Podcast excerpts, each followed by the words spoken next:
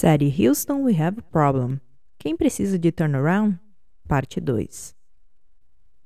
Como vimos na parte 1 da série Houston, We Have a Problem, o turnaround é um processo de reestruturação de um negócio que passa por uma análise de todos os setores da empresa para trazê-la de volta a um quadrante de sucesso. Mas a questão que não quer calar é: quem precisa de turnaround? Continue a leitura para saber a resposta. Vermelho, vermelhaço, vermelhusco, vermelhante, vermelhão. Se ao olhar para o quadrante financeiro da sua empresa, você enxerga todos os tons de um planeta vermelho, é inegável que você precisa imediatamente de um turnaround. Afinal de contas, é preciso primeiro reconhecer que é um problema sério, e o declínio de oxigênio em sua atmosfera monetária é o maior sinal de alerta. Para dar a volta nessa situação, não existe outra saída a não ser fazer uma análise de tudo aquilo que foi planejado. Pequenas mudanças até poderão surtir algum efeito, mas para desviar de uma rota de colisão serão necessários movimentos drásticos. Uma das principais habilidades do turnaround é justamente fazer tais movimentos de forma segura. A questão então é de reestruturação. E como exemplo, vamos relembrar um dos episódios da missão Apollo 13. Brincadeira de criança?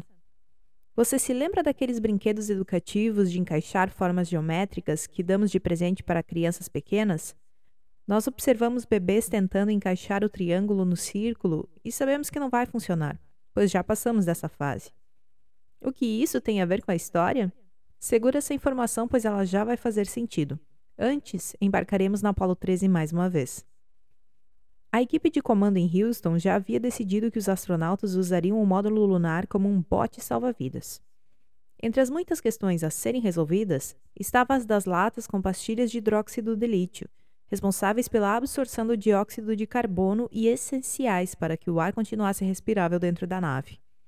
As latas do módulo lunar conseguiriam fazer o trabalho por 45 horas e com apenas dois tripulantes. Ou seja, eles não teriam sucesso, pois morreriam sufocados bem antes de chegar perto da metade da viagem de volta para a Terra. O módulo que seria descartado possuía latas suficientes, mas o encaixe dos invólucros era diferente. E aqui encontramos o cerne do problema e a ligação com o nosso brinquedo educativo. Seria possível encaixar um quadrado em um círculo? A resposta é sim, se estamos falando de turnaround.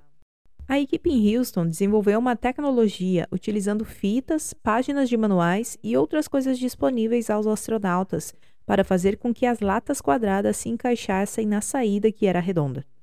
Em seguida, bastou explicar o passo a passo para a tripulação, que replicou tudo conforme ensinado. Essa passagem da missão Apollo 13 nos ensina uma lição valiosa sobre o turnaround. Para fazer uma reestruturação, utilizamos aquilo que a empresa já possui. Afinal de contas, ela pode não dispor de saúde financeira para investir em novos projetos neste momento. To be continued. Agora que já sabemos o que é o turnaround e para quem ele se aplica, vamos conhecer exemplos de empresas que utilizaram a metodologia e tiveram ótimos resultados. Mas vamos deixar isso para a parte 3 da série, até porque trilogias são mais legais do que filmes com apenas uma sequência. Se você tem um problema sério na sua enterprise, que já foi programada para fazer uma determinada trajetória, mas está saindo da rota, é melhor identificar o que está acontecendo antes de perder a altitude.